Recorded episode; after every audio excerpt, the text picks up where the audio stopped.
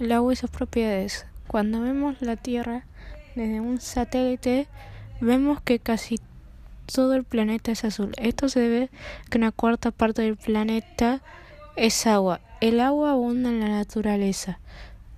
El agua representa el 65% de nuestro cuerpo.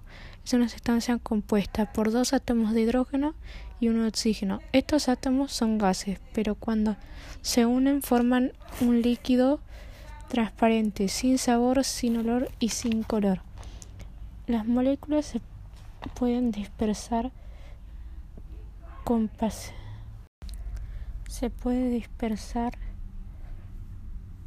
en otras sustancias sin cambiar la composición de esta. A esto se le llama solvente. Aunque el agua abunda en el planeta en forma líquida, la podemos encontrar en otros estados. Si la calentamos a cierta temperatura se puede cambiar el estado gaseoso. Si la enfriamos debajo de los 0 grados se pone en estado sólido. Esto se puede cambiar en la naturaleza. Así podemos decir que el agua está en todos lados. Esto no quiere decir que el agua la podemos descuidar, porque en un futuro puede ser que no exista más o que no se pueda renovar o que ya no las podemos sacar de la naturaleza.